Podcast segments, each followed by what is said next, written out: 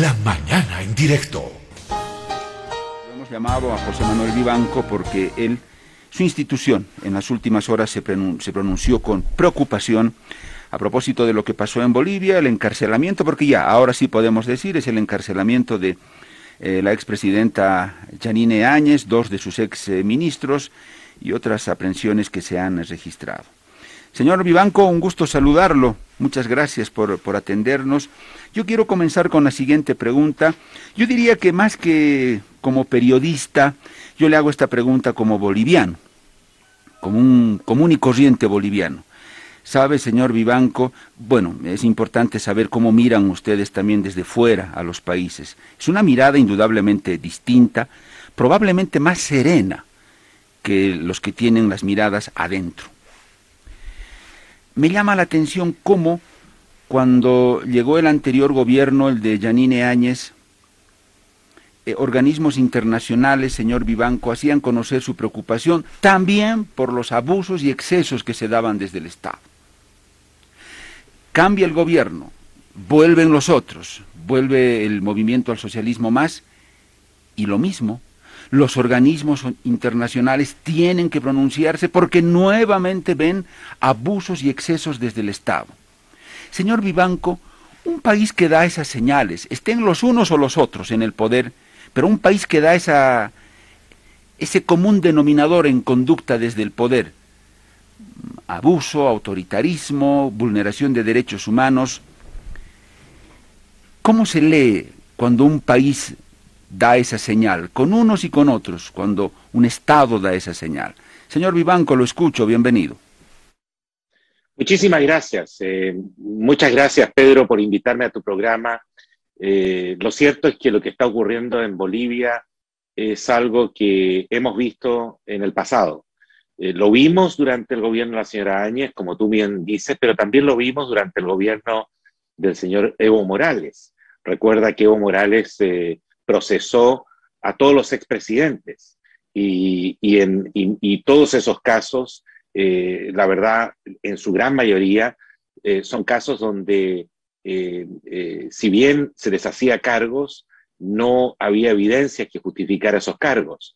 Nosotros durante el gobierno de la señora Áñez hicimos un estudio pormenorizado de los cargos contra Evo Morales y su gabinete y sus asesores eh, tuvimos acceso a todo el expediente contra Evo Morales y pudimos comprobar que eh, de lo que se, se le acusaba, eh, que era de terrorismo, no había ninguna evidencia en el expediente que justificara un cargo tan grave como eso. Y hoy día regresamos exactamente a la misma práctica. ¿Qué es lo que revela esto? Que lamentablemente Bolivia no cuenta con un poder judicial independiente un poder judicial autónomo. Algunos dirán, no, pero es que el poder judicial boliviano es pro más, ¿no? Otros dirán, no, el poder judicial en, realidad es de la derecha, porque eh, así operó, eh, persiguió a la izquierda cuando la señora Áñez estaba en el poder. Lo cierto es que la evidencia demuestra que el Poder Judicial no tiene bandera ideológica, simplemente está al servicio del gobierno de turno. ¿Y por qué está al servicio del gobierno de turno? Porque el 80% de los jueces, de los magistrados del país son interinos, no tienen inamovilidad en el cargo. El 90% de los funcionarios del Ministerio Público también son interinos. Y, eh, Pedro, una de las grandes desilusiones que se nos ha eh, presentado en estos últimos días, en estas últimas horas, es eh, el hecho de que el presidente Luis Arce se comprometió en campaña y luego una vez eh, que obtuvo el triunfo en las elecciones eh, presidenciales recientes, a que esto no, no volvería a, ocurrir. Él está en el récord. Yo no sé si lo conocen bien en Bolivia, pero a lo menos en el diario El País y en, en, eh, medios internacionales, diciendo de que en su gobierno no se iba a repetir esta utilización, instrumentalización del Poder Judicial para perseguir a los enemigos. A tal punto, eh, eh, el, presidente Luis Arce se comprometió en esta materia que eh, diseñó una comisión de muy alto nivel, integrada incluso por representantes de la oposición, los máximos líderes de la oposición, para hacer una reforma profunda al Poder Judicial y garantizar su independencia. Pues lo que estamos viendo hoy día en Bolivia es un espectáculo triste de persecución política. Y parece ser de que al presidente Luis Arce o lo han superado sectores radicalizados que buscan eh, aplicar la misma medicina que a ellos les aplicaron durante el gobierno de la señora Áñez, o lo han convencido que esa es la manera de gobernar el país.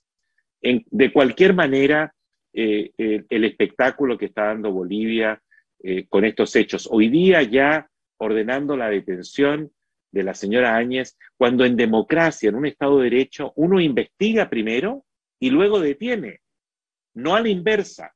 Uno no detiene a una persona para luego empezar una investigación. Eso es justamente lo que está ocurriendo en Bolivia. Todo indica que estas detenciones son arbitrarias, que rompen con el debido proceso, normas eh, básicas, y se está aplicando, y por último, una figura delictiva, la de terrorismo, que en, en la legislación boliviana es tremendamente amplia, ambigua y vaga. Es lo que se llama en derecho penal una figura penal abierta que se presta para cualquier arbitrariedad. En, ese, en esas circunstancias, lamentablemente, se encuentra Bolivia. Ojalá que se pueda corregir a tiempo eh, estos abusos eh, y que eh, se frenen este tipo de prácticas que corroen la, la adhesión y, y, el prestigio del sistema democrático.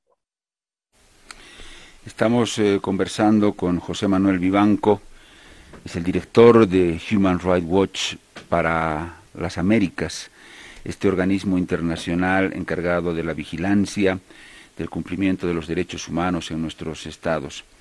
Señor Vivanco, sobre todo en una sociedad como la boliviana, bueno, normalmente em, cuando se quiere medir la calidad eh, de vida de las personas, eh, em, se toma en cuenta solo la cuestión de la economía y se ve si hay buenos números, si está muy bien la economía, ingreso per cápita, en fin. Pero yo siento que en mi país, señor Vivanco, en esos parámetros de medición de la calidad de vida de la gente y sobre todo de la democracia, definitivamente los bolivianos estamos obligados, señor Vivanco, a poner el parámetro medidor de la calidad de la justicia. Porque si la justicia está, como usted dice, y coincido plenamente, es de terror en Bolivia. Y yo no sé quién nos va a ayudar, señor Vivanco, a salir de esto. Eh, está claro hasta acá que nosotros por nosotros mismos no podemos. Hasta acá está demostrado eso. Lo tendrán que hacer organismos internacionales. Permitiremos, nuestros políticos permitirán que nos den una mano de buena fe desde afuera, no lo sé. Pero le decía, si ponemos como medidor de calidad de vida y de democracia la justicia, estamos fundidos, señor Vivanco, en Bolivia. Porque si esa justicia tal cual está hoy, perforada, horadada políticamente, si no existe justicia, señor Vivanco, en un país, su democracia cruje en sus cimientos y el de los relacionamientos social entre la gente llega a niveles hasta peligrosos. Entonces en Bolivia tendríamos que poner como parámetro medidor de la calidad de la vida y de la gente y de nuestra democracia la justicia e imponerlos la tarea de mejorarla. Creo que tenemos que hacer eso porque si no, democracia y convivencia social y calidad de vida eh, van a ir cada vez en picada, señor Vivanco. Estoy plenamente de acuerdo, Pedro. Eh, uno de los componentes fundamentales, básicos, de la convivencia democrática es la seguridad jurídica. Seguridad jurídica. Pedro, uno no puede vivir en un país donde tú y yo estamos expuestos eh, en la indefensión total, en la, digamos, al desamparo, porque si una autoridad con poder temporal se empecina en perseguirnos, a ti, a mí, algunos de los que nos están escuchando en este instante o viendo en este instante, eh, es cuestión de fabricar un expediente. Y allí, ¿quién te puede eh, eh, proteger? tenemos que vivir en un sistema donde uno pueda dormir tranquilo y saber que aquellos que cometen delitos, delitos de cualquier naturaleza, van a ser investigados. Evidentemente no estamos, nadie está promoviendo el doble estándar. Todos debemos estar bajo las mismas reglas del juego. Esa es la idea. Y yo sé que muchas veces no se cumple, pero esa es la idea, ese es el objetivo. Lo que no podemos tolerar es eh, vivir en una sociedad donde quien está arriba ordena y dice, Pedro, José Miguel, Juan van a ir a, rendir cuentas ante los tribunales porque les vamos a acusar de un gravísimo delito. Después veremos cómo conseguimos las pruebas. Eso es la arbitrariedad misma. Es, el reino del capricho de la arbitrariedad. Y justamente eh, de lo que se trata en el siglo XXI, no estamos en el siglo XIV, en el siglo XXI, es eh, vivir y convivir con personas con las que pensamos muy distintos, con nuestros rivales políticos, con nuestros vecinos con los que no coincidimos probablemente en nada, pero coexistir, cohabitar un, territorio, una sociedad con reglas permanentes, reglas claras, donde si yo cometo un delito, debo rendir cuentas por él. Pero no voy a rendir cuentas simplemente porque quien está en, una posición de poder quiere eh, eh, aplicarme una sanción a mí porque él fue víctima en el pasado de un procedimiento similar. Esto tiene que terminar. Eh, ha habido pronunciamientos muy importantes de Naciones Unidas, de Washington, del Departamento de Estado y de la Unión Europea condenando lo que está ocurriendo en Bolivia. Yo espero que las autoridades recapaciten. Hasta ahora, el presidente Luis Arce ha guardado silencio. Creo que es hora de que él se pronuncie, se pronuncie y haga las correcciones del caso para que esto no siga avanzando, precisamente por las injusticias, los abusos que se están produciendo, pero no solo eso, sino porque alimenta un ciclo vicioso, un ciclo donde mañana quienes hoy día están en el poder estarán en la oposición.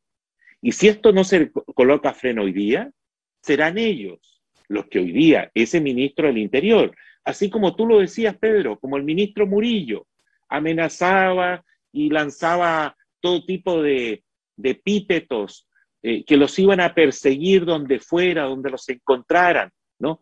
¿Cuántas, ¿Cuántos militantes del MAS, cuántos partidarios de, de Morales, eh, tuvieron que esconderse. ¿Y cuántos fueron injustamente detenidos sin pruebas durante ese gobierno, precisamente por ese tipo de arremetidas donde no había evidencias y se usaba el Poder Judicial y el Ministerio Público eh, para, en el fondo, para castigar, para, para, para reprimir, eh, por la vía dándole una fachada de legitimidad usando el proceso penal. Eso debe acabar en Bolivia. Ojalá que esta crisis que está viviendo hoy día el país, una crisis fabricada absolutamente por las autoridades actuales, no es un, esto no es una hecatombe natural, esta es una, esta es una crisis fabricada localmente.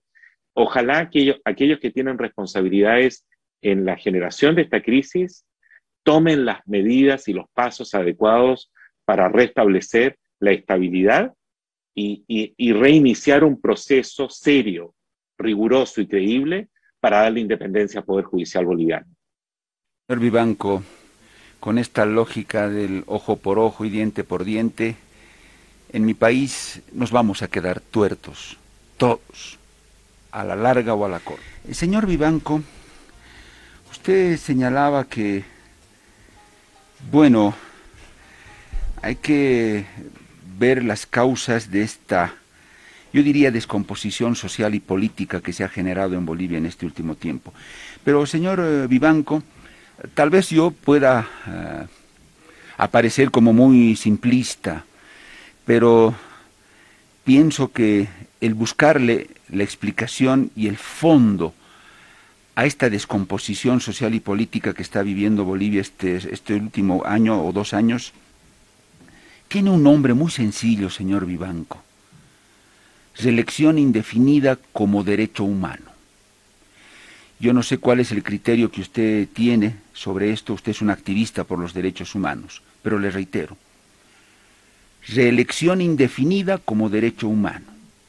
Bajo esa premisa, el expresidente Evo Morales montó toda una estrategia para forzar una reelección, a pesar que hubo un referéndum en Bolivia que lo perdió, por X o por Z factor lo perdió, y luego se montó una especie de estrategia, se urdió un plan jurídico para sobrepasar ese referéndum.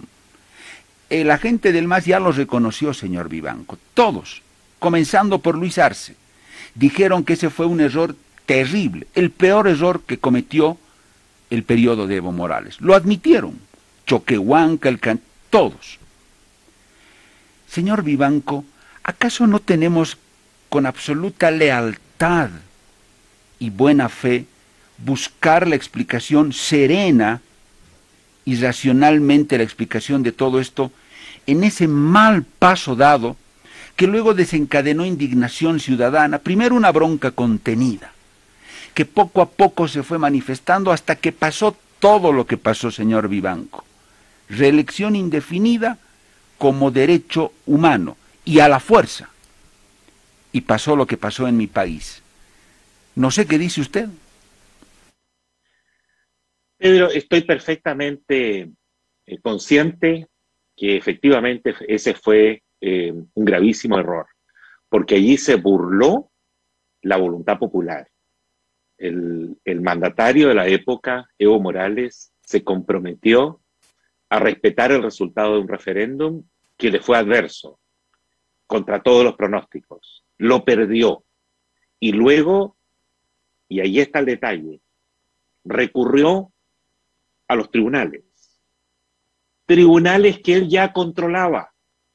Entonces, este, el subterfugio, y tienes mucha razón, fue el de la reelección indefinida. Pero eh, en la práctica, ¿qué le permitió hacer ese argumento que es un disparate jurídico completo? Es un disparate, o sea, alegar que uno tiene un derecho fundamental, un derecho humano, así como uno tiene el derecho humano a la libertad, a, la, no discriminación, a que no me torturen, el derecho humano a comer, ¿no? el derecho humano a, a, satisfacer mis necesidades absolutamente elementales, a mi dignidad, que también yo tengo el derecho humano a mi reelección indefinida respecto de un jefe de Estado que ya se había hecho reelegir muchas veces, ¿no? Burlando la voluntad popular. Pero ¿cómo lo consigue esto Evo Morales? Lo consigue con exactamente la misma, la misma fórmula que estamos viendo hoy día. Recurre a un poder judicial que él domina. Y el poder judicial le da el sello, el timbre y le dice, adelante señor, efectivamente compramos esta tesis disparatada de la reelección indefinida como una cuestión de derechos humanos y usted tiene derecho a presentarse nuevamente como candidato a la presidencia. Es eso.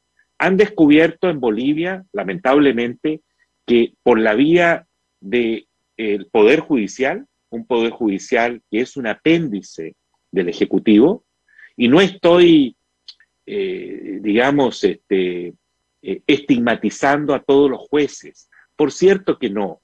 Hay jueces que son íntegros, que son valientes, que pueden defender sus fueros, pero la gran mayoría sabe perfectamente que si se apartan de las, eh, de las normas eh, impuestas por el gobierno de turno, o de las prácticas o los deseos eh, o las señales que envían aquellos que están temporalmente en el poder, pueden ser fácilmente destituidos y pueden ser reemplazados. No tienen inamovilidad en el cargo y, en, la práctica son simplemente empleados del Poder Ejecutivo. Eso fue lo que hizo Evo Morales durante su gobierno y el mejor ejemplo es el que tú estás citando, Pedro, la llamada reelección indefinida, que la pudo lograr porque recurrió al máximo tribunal y el máximo tribunal predeciblemente le dio la razón a Evo Morales. Lo mismo luego, ya en otros temas, ocurrió cuando ya Morales no estaba en el poder y cuando gobernaban otros, pudieron armarle un expediente a Morales donde la acusación central era esta de terrorismo y no había evidencias de terrorismo. Por algo el, expediente y toda la acusación se cayó finalmente, ¿no? Ahora, insisto, aquí lo grande, lo, lo tremendamente decepcionante es que el presidente Luis Arce, el señor Choquihuanca, que reconocieron estos errores del pasado, uno de los principales errores que reconocen fue precisamente el de manipular, utilizar, instrumentalizar al Poder Judicial para eh, eh, conseguir eh, implementar sus, sus políticas, digamos, o vendetas contra los opositores políticos. Parecía que eso iba a terminar en Bolivia. Sin embargo, lo que estamos viendo hoy día demuestra que esta práctica se ha convertido en un vicio crónico, crónico, que se reproduce lamentablemente cada vez que viene un nuevo gobierno que tiene el poder para hacerlo y utiliza el poder judicial de esta manera. Señor Vivanco, la situación en mi país es desesperante y es de, es de locura, porque ¿cómo ¿Cómo vamos a, cómo entendemos las cosas? ¿Cómo terminamos de ordenar las fichas? Eso de que se, se, se violó la soberanía de la gente que fue a votar, en términos de orden constitucional, de respeto al Estado de Derecho, señor Vivanco, fue algo grave, gravísimo, la vulneración a la Constitución y a lo más sagrado que tenemos en democracia, el voto de la gente. Eso fue terrible. Eso ¿Quién, ¿Quién da cuenta de eso, señor Vivanco, en un Estado serio? ¿Quién va a pedir cuentas de eso? Y no estoy yendo al ojo por ojo, diente por diente, pero simple y llanamente hagamos una retrospectiva y vayamos en prelación, como se dice, de qué, cuál fue el primer mal paso. Y a quienes hicieron esa vulneración, ¿qué justicia, qué cuenta van a dar ante la sociedad por lo que hicieron? Solamente decir, bueno, me equivoqué y ya y desencadenar todo el incendio que vino posteriormente, en, eso, en ese aspecto una sociedad, ¿cómo se ordena? Eh, ¿qué, es, ¿Qué es lo primero, señor Vivanco? ¿Cómo nos ordenamos? La única manera de ordenarse, Pedro, es eh, eh, a, través del voto. es, es la única manera en la que una sociedad democrática, una sociedad abierta se pronuncia. Ojalá Bolivia eh, pudiera elegir líderes que sean capaces de eh, producir un, cambio real, un cambio fundamental, que se comprometan realmente a restituir lo que es la independencia del Poder Judicial.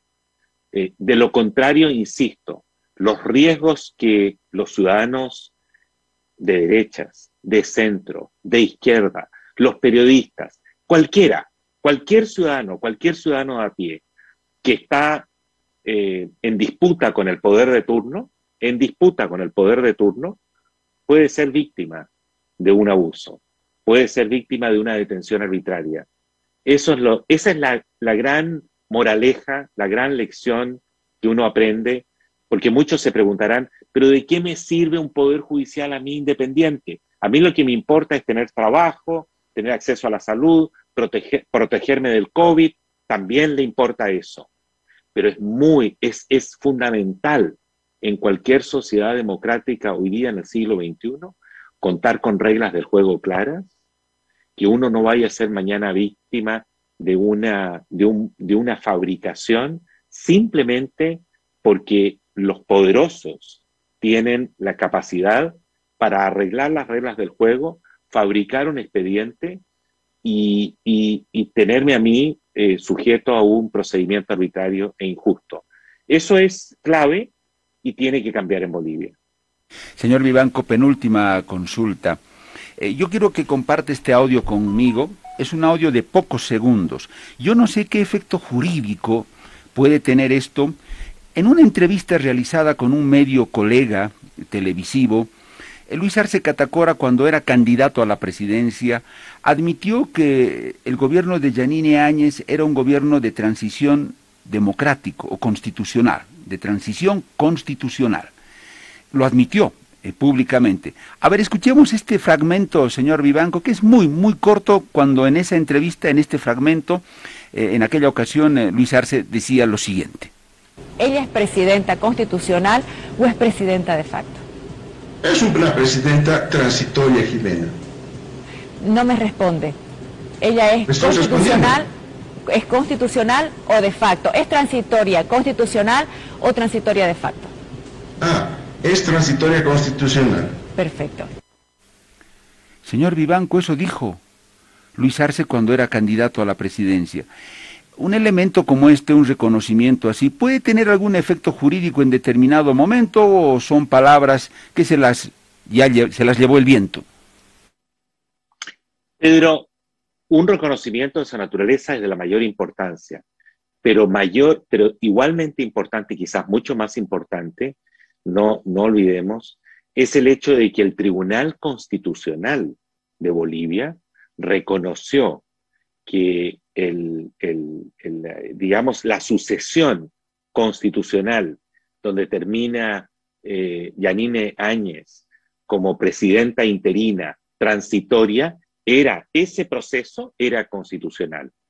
Entonces, este, no solo está la opinión del candidato Luis Arce, hoy día presidente, sino, yo diría, igual o mayormente importante, es el pronunciamiento categórico eh, del Tribunal Constitucional en una sentencia que valida este procedimiento. Entonces, este, eh, me parece a mí que eh, lo que están pretendiendo hoy día las, las actuales autoridades no tiene base eh, jurídica ni tampoco base fáctica. Eh, eh, veremos cómo se desarrollan los acontecimientos. Espero que se restablezca la razón y, y, se corrijan estos abusos. Señor Vivanco, cierro con esto. ¿Ustedes han pensado como Human Rights Watch o ya han decidido enviar alguna comisión a Bolivia? No, no por ahora. lo hemos hecho en el pasado pero por ahora no, eh, en, gran medida por las restricciones del COVID, eh, pero también porque esperamos, confiamos en que en los próximos días, en las próximas semanas, especialmente atendiendo a la reacción que se está dando a nivel internacional, donde no hay ninguna entidad, ningún gobierno que democrático que esté avalando, aplaudiendo lo que está ocurriendo en Bolivia, al contrario, ojalá sobre esa base el gobierno de Bolivia entienda que ha cometido un grave error que está simplemente reproduciendo vicios del pasado. Señor Vivanco, valoro mucho el tiempo que nos ha dado, que usted haya respondido a nuestras preguntas y cuando sea necesario volveremos a, a acudir a usted. Fue un gusto, señor Vivanco. Muchísimas gracias, un placer estar con ustedes esta mañana. Gracias, Pedro. José Manuel Vivanco, el director de la División de las Américas de Human Rights Watch desde Washington, Estados Unidos, estuvo en contacto con nuestro programa. Eh, Human Rights Watch es, una, es, un organismo internacional dedicado a la vigilancia eh, y a la evaluación permanente del cumplimiento de los derechos humanos en los distintos estados del mundo y particularmente América Latina.